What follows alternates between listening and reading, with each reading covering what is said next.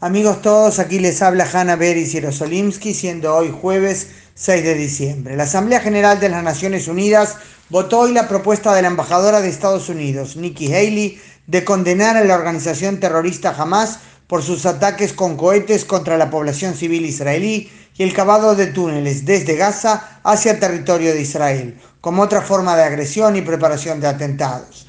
La mala noticia es que por un inconcebible requisito formal de dos tercios, la condena no fue aprobada oficialmente. La buena noticia es que la votó una amplia mayoría de 87 países frente a 57 que se opusieron a la propuesta. Las 33 abstenciones también son lamentables, por cierto. El primer ministro de Israel, Benjamin Netanyahu, destacó el logro señalando que aunque no se llegó a los dos tercios, es importante que una mayoría de países se haya posicionado contra Hamas por lo que él llamó principismo. Sinceramente, claro que está bien destacarlo, pero me pregunto por qué tenemos que alegrarnos tanto por lo que debería ser evidente. ¿Acaso no es inconcebible rehusar condenar a una organización terrorista? Bueno, debería serlo, pero evidentemente no siempre lo es. La enorme mayoría de América Latina optó por votar contra Hamas.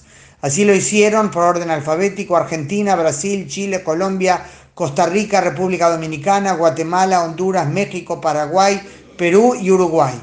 Contra la resolución, o sea, con Hamas, votaron Bolivia, Cuba, Ecuador, Nicaragua y Venezuela. Les debe dar vergüenza, dijo el embajador de Israel en la ONU, Dani Danon, a los países que se negaron a condenar a Hamas. A nuestro criterio, especial vergüenza les debe dar a Egipto y Jordania, países árabes que tienen acuerdos de paz firmados con Israel.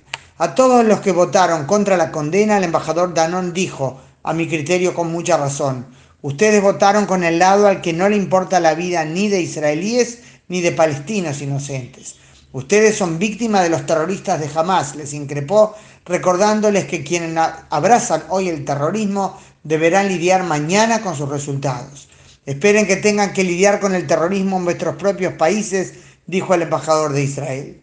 Yo quisiera destacar otra de sus afirmaciones al dirigirse a los habitantes de la franja de Gaza. Pensamos hoy también en ustedes, dijo Danón. Merecen un futuro más claro, sin ser dominados por un régimen terrorista. Recordemos, jamás tomó por la fuerza el poder en Gaza en junio del año 2007.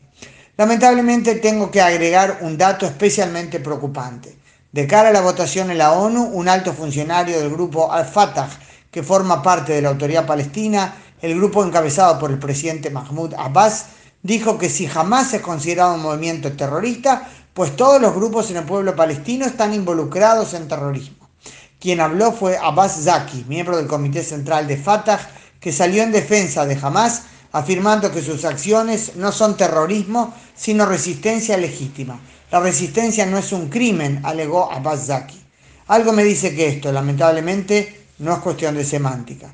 A pesar de todo, o quizás debido a todo esto, es oportuno desearles a todos Hak Hanukkah Sameach, mucha luz en este Hanukkah.